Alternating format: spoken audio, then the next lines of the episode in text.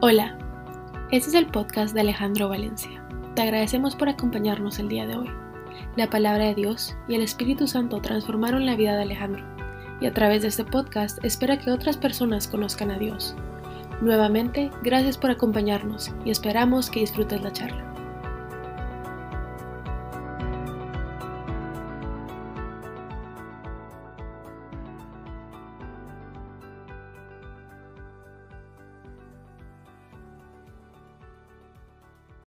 Buenas, buenas noches. Eh, si por alguna razón se, se llega a ir la luz porque está inestable, pues Steph nos va a seguir guiando y acompañando con la palabra de Dios. Desde el lunes tuvimos la oportunidad de vivir una experiencia extrema. Toda la semana pasada nos estuvieron avisando por cualquier medio, Twitter, Instagram, mensaje de texto y alarma Amber de que venía una tormenta de frío eh, y nieve. Y nuestra felicidad era total. Claro, eh, nosotros brincando en una pata porque queríamos ver en nieve. Tal vez para muchos que, que han tenido la experiencia eh, de conocer la nieve, pues verla caer es una cosa espectacular, es, precioso. Y uno no está acostumbrado ya que viene de nuestros eh, climas o, o, o, países tropicales. Y era una oportunidad pues para no perdérsela. Entonces la expectativa que nosotros teníamos aquí los tres para ver la nieve era total. Sí veíamos que el nivel de alarma iba en aumento día tras día, pero nosotros, pues, ningún estrés que estrés vamos a tener por nieve. Entonces no teníamos mayor preocupación. El domingo nos preparamos para ir a la iglesia, pero sí nos avisaron del hospital de, de Julia, de Mariana, que eh, iba a estar cerrado, entonces que teníamos que ir por la quimioterapia que Adriana se la está aplicando con unas inyecciones. Entonces salimos, nos vestimos bien organizados, un frío bonito, un frío bonito, y salimos para el hospital antes de llegar a la iglesia. Y estando ahí, veo un mensaje de texto que dice, el servicio ha sido cancelado. Entonces ya la cosa como que empezó a tomar otro, otro tipo de, de aspecto y le Adriana me dice, bueno, pasemos de una sola vez al, al supermercado, eh, porque pues compremos lo que haga falta. Ahí el nivel de alarma ya se, se puso muchísimo más alto porque de alguna manera al entrar al supermercado pues parecía que estuvieran regalando todo. Eso era carros parqueados en, encima de los andenes, en todos lados los carros parqueados y una vez entré al supermercado pues las carretas eran hasta el techo de cosas.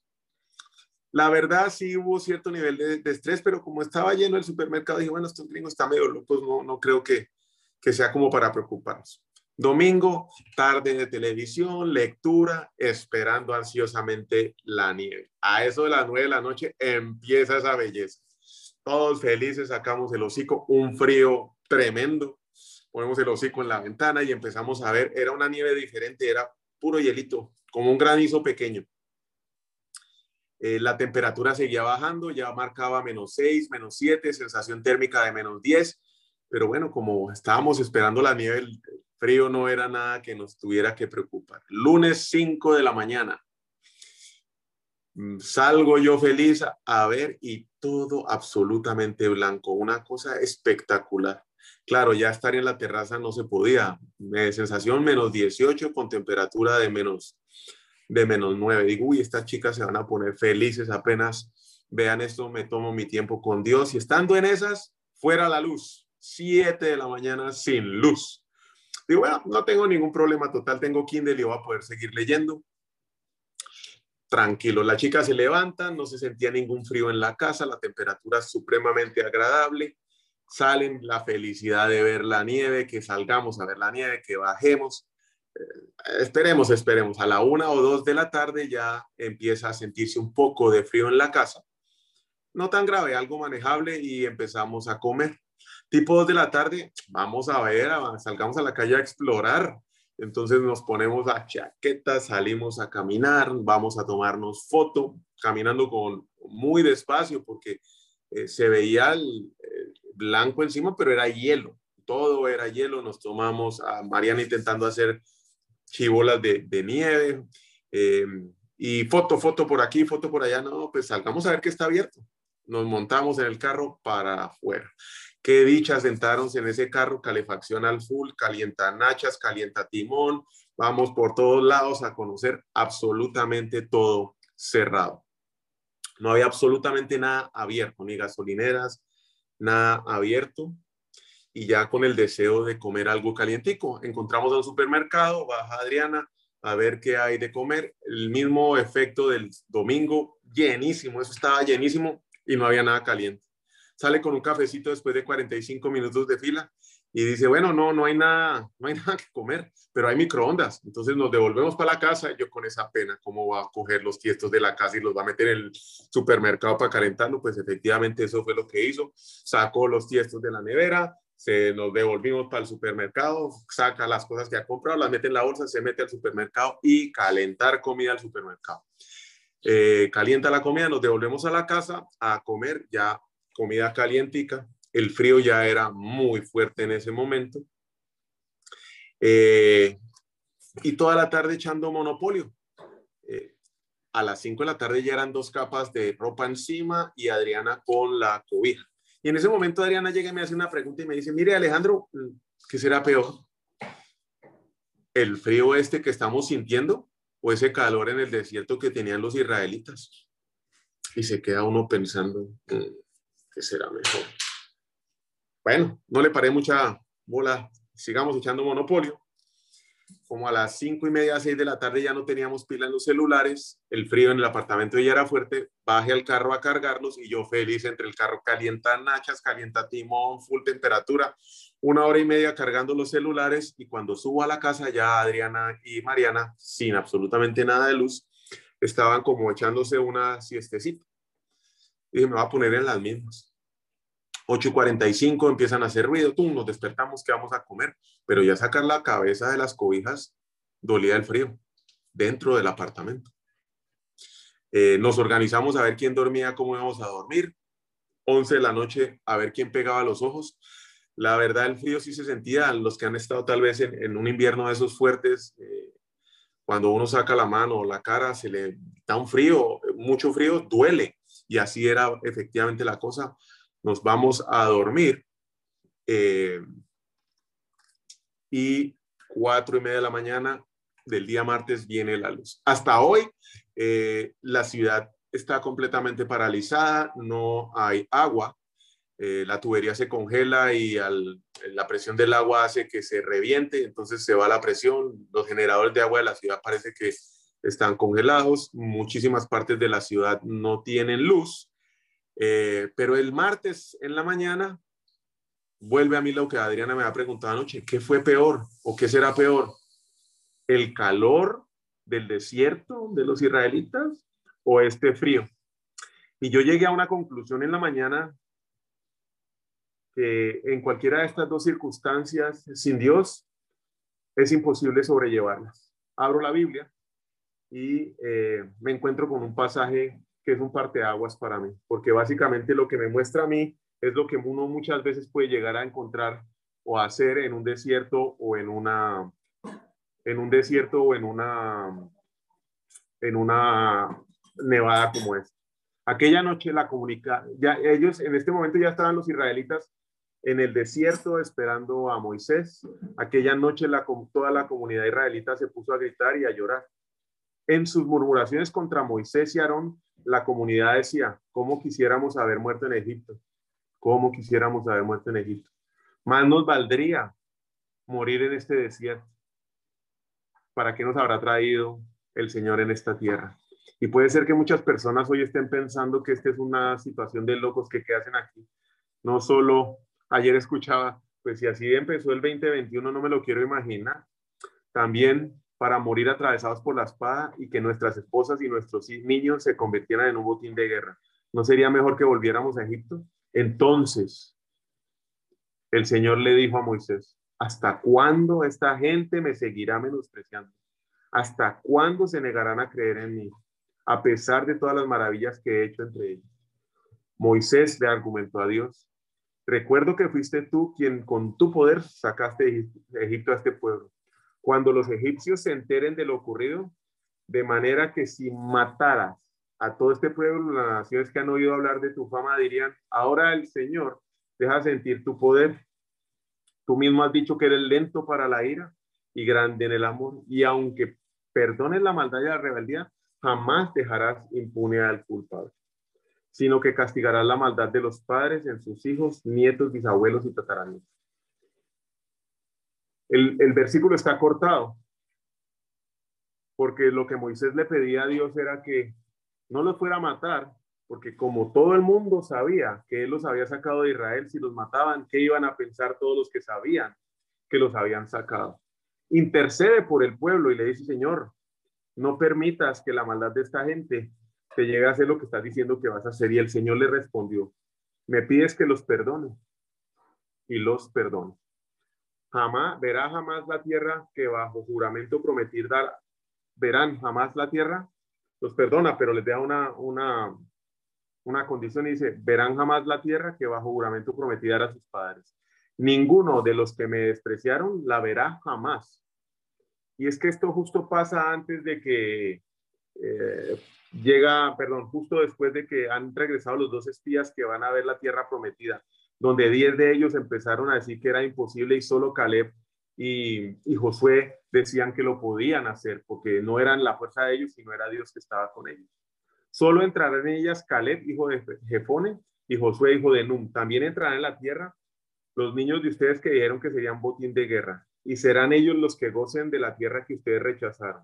Durante 40 años los hijos de ustedes andarán errantes por el desierto, cargarán con esta infidelidad hasta el último de ustedes caiga muerto en el desierto. Al otro día, muy de mañana, el pueblo empezó a subir la parte alta de la montaña. ¿Qué pasó ahí? Todos empiezan a, renegar de la condición actual en la cual estaban, eh, Señor eh, Dios se, enoja, Moisés interviene, Dios o intercede por ellos, Dios ah, los perdona y da unas instrucciones muy claras y les dice, bueno, ahora nadie de los que ustedes alegaron va a poder entrar a la tierra prometida. Eh, y Moisés se los deja saber, se van a morir aquí en el desierto. Ellos intentando recuperar o hacer algo para agradar a Dios, pensando que con obras podían hacerlo, Dicen al otro día, muy de mañana, subamos al lugar que el Señor nos ha prometido, pues reconocemos que hemos pecado. Muchas veces nosotros nos encontramos en una situación en esas dificultades en que decimos que, ¿por qué estamos viviendo esta situación y podemos llegar a renegar de Dios, de sus milagros y de las gracias que Él nos da? ¿Cuántas veces podemos estar así? Y pensamos que con lo que obramos y con lo que hacemos podemos recuperar el favor de Dios. Pero Moisés les dijo, porque han vuelto a desobedecer la orden de Dios, porque han vuelto a desobedecer la orden del Señor. Esto no les va a dar resultado. Y es que efectivamente es en los desiertos y en las heladas en donde nuestra fe se muestra tal y como es. Gracias, Shelly. ¿Estamos dispuestos a sobrellevar la carga o no? ¿Con qué actitud vamos a afrontar el reto? ¿Creyendo o confiando en Dios? ¿O en nuestras fuerzas? ¿Qué vamos a hacer? ¿Vamos a permitir que el poder de Dios sobre milagros o no? ¿O decidimos seguir haciendo todo de la manera que lo creemos que podemos hacer?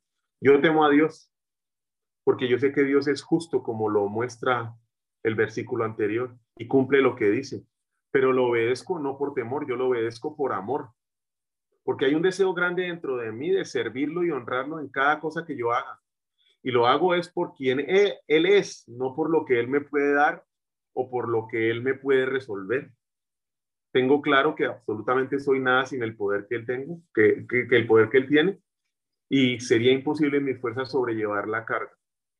La verdad, hoy, en el momento donde estamos, no es en mis fuerzas, porque sería imposible llevarlo. Existe un dicho, un dicho que muchas veces he escuchado y que incluso antes yo decía, y es que Dios nos dará más de lo que podemos soportar. Pero es que eso no es lo que dice la Biblia. La Biblia dice, ustedes no han sufrido ninguna tentación que no sea común al género humano, pero Dios es fiel y no permitirá que ustedes sean tentados más allá de lo que puedan aguantar. Eso es lo que dice. Estoy seguro, no porque me lo hayan contado, porque lo he vivido, que tendremos pruebas que en nuestras fuerzas es imposible sobrellevar. Imposible sobrellevar. A mí nadie me ha contado esto. Si no es por el Espíritu de Dios que habita en nosotros, que nos da la fuerza para poder llevar esas cargas. Pero ahí estamos nosotros decidiendo qué podemos hacer y resolviendo nuestros problemas. Es a quienes el poder de Dios protege mediante la fe hasta que llegue la salvación de que ha, que ha de revelar en los últimos tiempos. Esto para ustedes debe ser un motivo de gran alegría, a pesar de que hasta ahora han tenido que sufrir dispersas diversas pruebas con el tiempo, eh, por un tiempo. El oro, aunque perecedero, se acrisola en el fuego. Así también la fe de ustedes, que vale mucho más que el oro. Al ser acrisolada por las pruebas, demostrará que es digna de aprobación, gloria y honor cuando Jesucristo se revele. Y es que es aquí donde se desenvuelve toda la historia. ¿Cómo voy a poder cuidar la fe?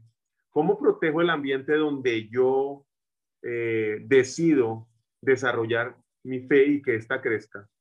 Y me habilite para poder ver los milagros de Dios en mi vida. Y es que la verdad depende muchísimo de lo que cada uno esté dispuesto a cultivar en su vida para que pueda ver los milagros de Dios. Y viene la parábola del sembrador. Son tres eh, libros, Marcos 4, Marcos 5 y Marcos 6, ah, que de alguna manera nos pueden poner en contexto y hacer entender de qué manera podemos nosotros habilitarnos para poder hacer que nuestra fe crezca. Pongan atención. Un sembrador salió a sembrar. Sucedió que al esparcir la semilla, una parte cayó junto al camino y llegaron los pájaros y se la comieron. Otra parte cayó en el terreno pedragoso, sin mucha tierra. Esa semilla brotó pronto porque la tierra no era profunda, pero cuando salió el sol las plantas se marchitaron y por no tener raíz se secaron. Otra parte de la semilla cayó entre los espinos, que al crecer la ahogaron, de modo que no dio fruto. Pero las otras semillas cayeron en buen terreno, brotaron, crecieron y produjeron una cosecha que rindió 30 al 60 y hasta el 100 por uno. El que tenga oídos para oír, que oiga, añadió Jesús. ¿No entienden esta parábola? Continuó Jesús. ¿Cómo podrán entonces entender las demás? El sembrador siembra la palabra. Algunos son como los sembrados junto al camino donde se siembra la palabra. Tan pronto la oye, viene Satanás y se las quita. Cualquier cosa que se ha sembrado en ellos. Otros son como el sembrado en el terreno pedragoso. Cuando oyen la palabra, enseguida la reciben con alegría, pero no tienen, como no tienen raíces, dura muy poco tiempo. Cuando surgen los problemas o persecución a causa de la palabra, enseguida se apartan de ellas. Otros son sembrados entre los espinos. Oyen la palabra, pero las preocupaciones de esta vida, el engaño de las riquezas y muchos y otros muchos malos deseos entran hasta ahogar la palabra, de, de, forma que la palabra no llegará a dar fruto. Pero otros son como los sembrados en un buen terreno. Oyen la palabra, la aceptan y producen cosecha que rinde al 30, al 60 y hasta el 100 por uno. ¿Con qué actitud estoy yo sembrando y dónde estoy sembrando? Lo bueno de esta parábola es que la podemos ver en práctica en la Biblia, así como también en nuestras vidas. Después de Marcos 4 sigue Marcos 5 y después Marcos 6. ¿Cuántas veces nos preguntamos por qué no podemos ver el obrar de Dios en nuestras vidas? ¿Por qué tenemos que pasar penas? ¿Por qué no sentimos a Dios cerca? Bueno, vamos a ver el cultivo de la palabra en un ambiente aplicado en Marcos 6. salió Jesús de allí y fue a su tierra en compañía de sus discípulos. Cuando llegó el sábado, comenzó a enseñar en la sinagoga. ¿De dónde sacó tales cosas? Se preguntaban. Todo el mundo decía maravillado y muchos lo, los que oían sabían que la sabiduría, perdón, ¿qué sabiduría es esta que le han dado? ¿Cómo se explicaban estos milagros que vienen de sus manos? ¿No es acaso el carpintero, el hijo de María y el hermano de Jacob? de José, de Judas y de Simón. ¿No es acaso el compañero que yo tengo aquí sentado al lado de la, oficina que me viene a hablar? Este man yo ya lo conozco. ¿Cómo es posible que este man me venga a hablar a mí de Dios? ¿Y que es a mi tía o mi hermano que me vienen a compartir la palabra de Dios? No, si así lo conozco desde chiquito. ¿Ese qué vas a ver? Si lo conozco bien. Y se escandalizaban a causa de él. Por tanto, Jesús les dijo, en todas partes se honra a un profeta menos en su tierra, entre sus familiares y en su propia casa. En efecto, y quiero que dejen esto bien grabado en sus mentes, en efecto, no pudo hacer allí ningún milagro. Jesús no pudo hacer allí ningún milagro, excepto sanar a unos pocos enfermos al imponerles la mano y él se quedó asombrado por la incredulidad de ellos. Jesús recorría los alrededores enseñando de pueblo en pueblo. Es nuestra familiaridad con las cosas, nuestra soberbia de pensar que sabemos más que aquel que conocemos, que porque no estudió en la misma universidad o porque no ha viajado lo que nosotros hemos viajado, porque no se mueve en el mismo círculo social, porque no va a hacer compras en Pradera Concepción o en Oakland, porque trabaja para nosotros. ¿Este qué nos va a poder enseñar o aquella? ¿Qué va a saber? Pero lo peor no es eso. Es que juzgamos por su pasado. A este yo lo conozco. A este lo conozco hace muchísimos años. Ese no era así, ese robaba, ese mentía, me mintió. Y ahora viene a decir que Dios lo cambió. ¿Qué me va a poder enseñar esta persona que lo conozco desde hace años? Oxímoron. Un oxímoron es una palabra o expresión que se ha formado por una combinación de dos términos que su significado es contrapuesto.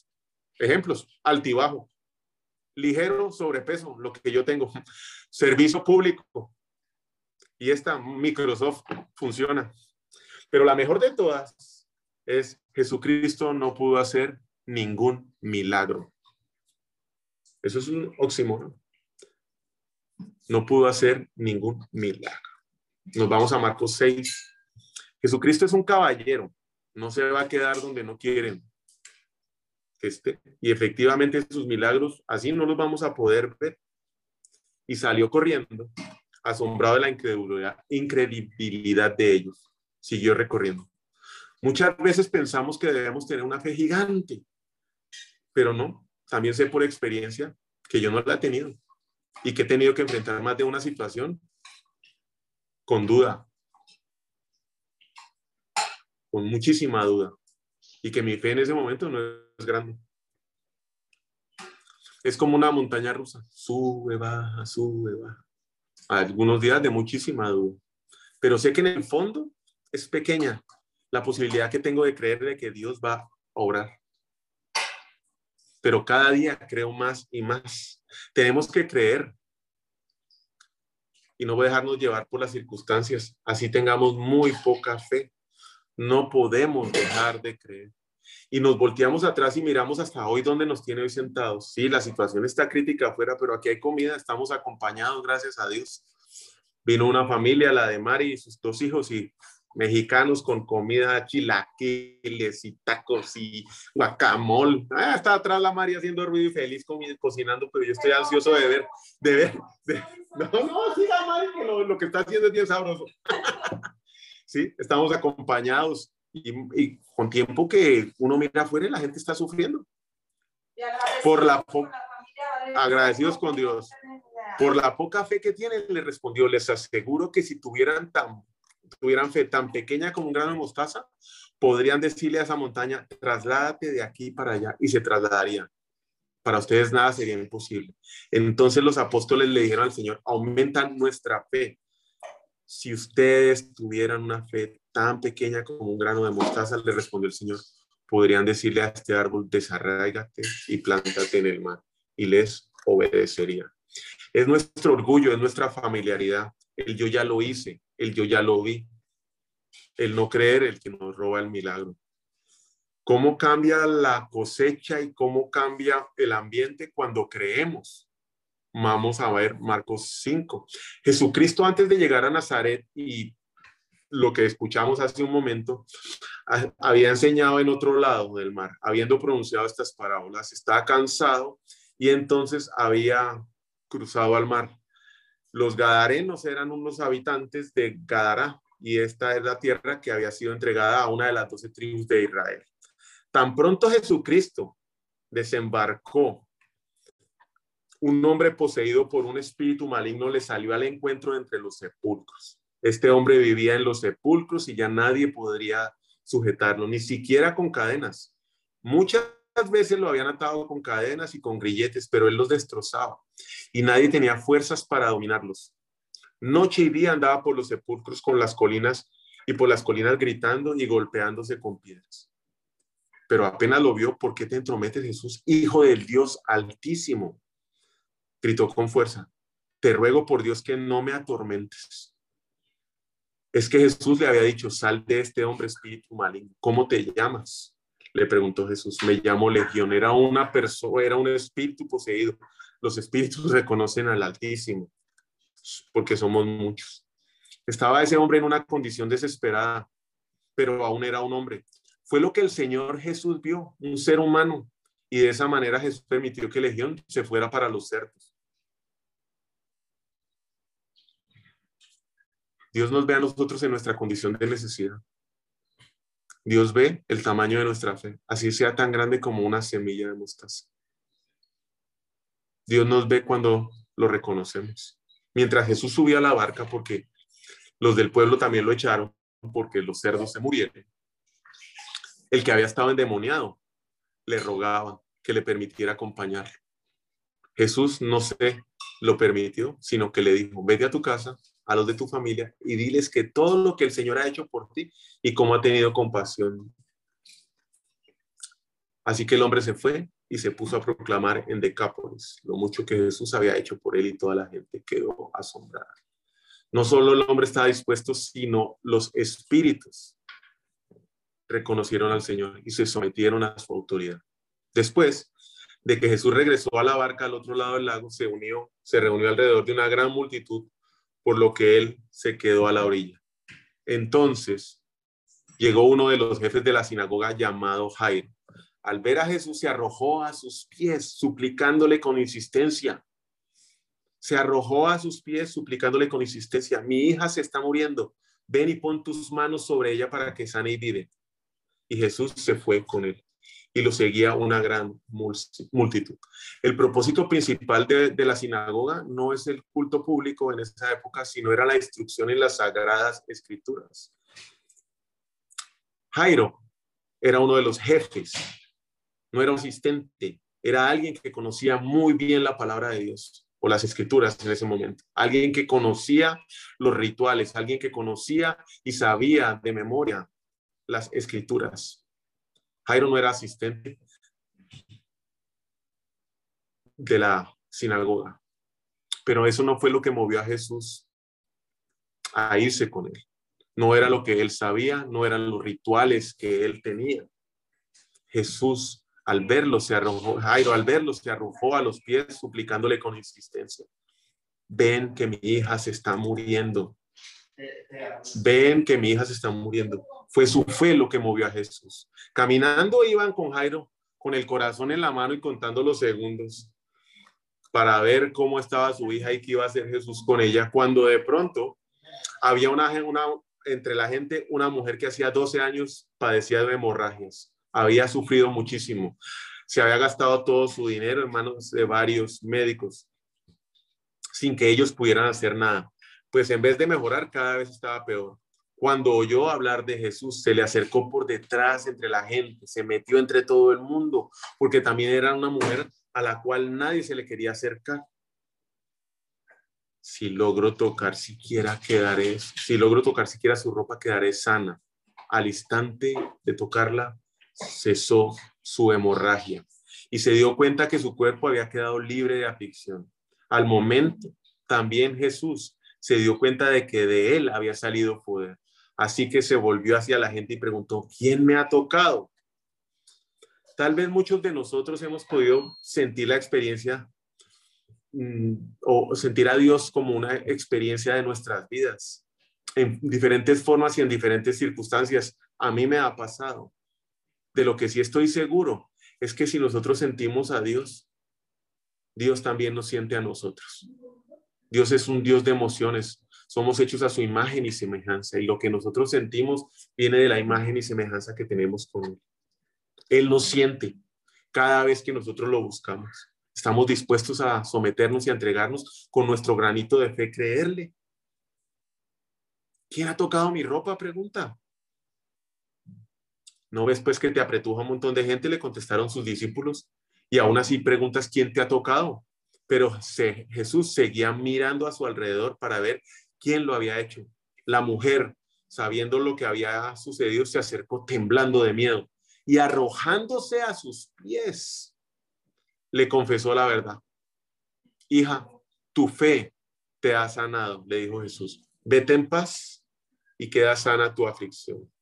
Tu fe te ha sanado, no solo de la enfermedad, sino también de la vergüenza, de la vergüenza que ella tenía.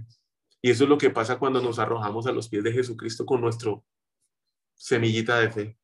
Y aparecen otros personajes, sigue caminando, la mujer está saliendo y todavía estaba hablando Jesús cuando llegaron unos hombres de la casa de Jairo. Jairo con el corazón en la mano, esperando que la señora esta se fuera para poder llevar a Jesús a su casa para poder resolver el problema de su hija. El hombre solo miraba el reloj acelerado, porque no sale esta mujer rápido? porque vino a parar acá? ¿Qué pasamos con esta muchedumbre? Que se vayan. Y justo llegaron unos hombres de la casa de Jairo, jefe de la sinagoga, para decirle, tu hija ha muerto, porque sigues molestando al maestro. Sin hacer caso de la noticia, Jesús le dijo al jefe de la sinagoga, no tengas miedo, cree nada más.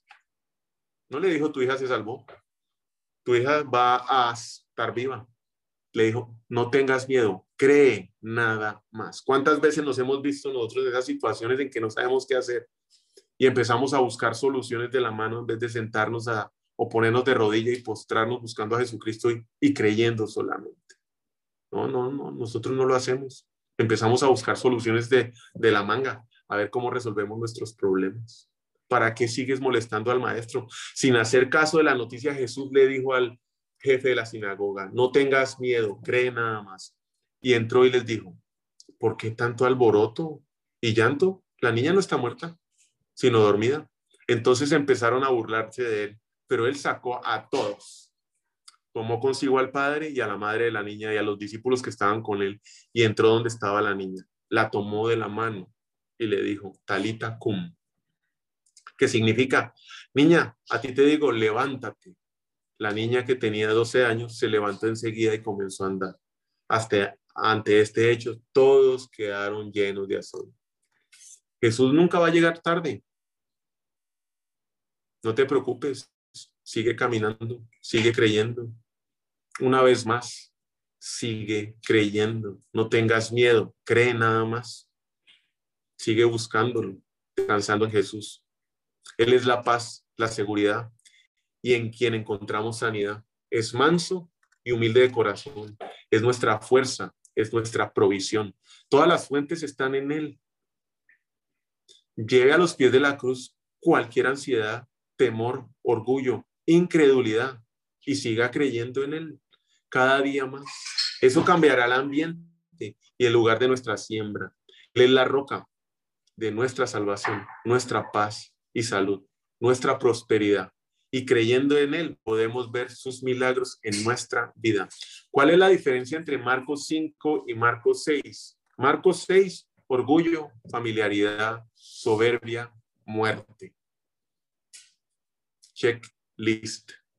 Marcos 5, humildad, hambre, deseo de vida.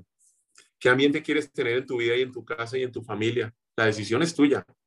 Todas las mañanas busquemos a Dios dando permiso para que haga lo que Él quiera hacer en nuestras vidas. Vamos a cultivar un ambiente de milagros invitando a Jesús a hacer solo lo que Él puede hacer.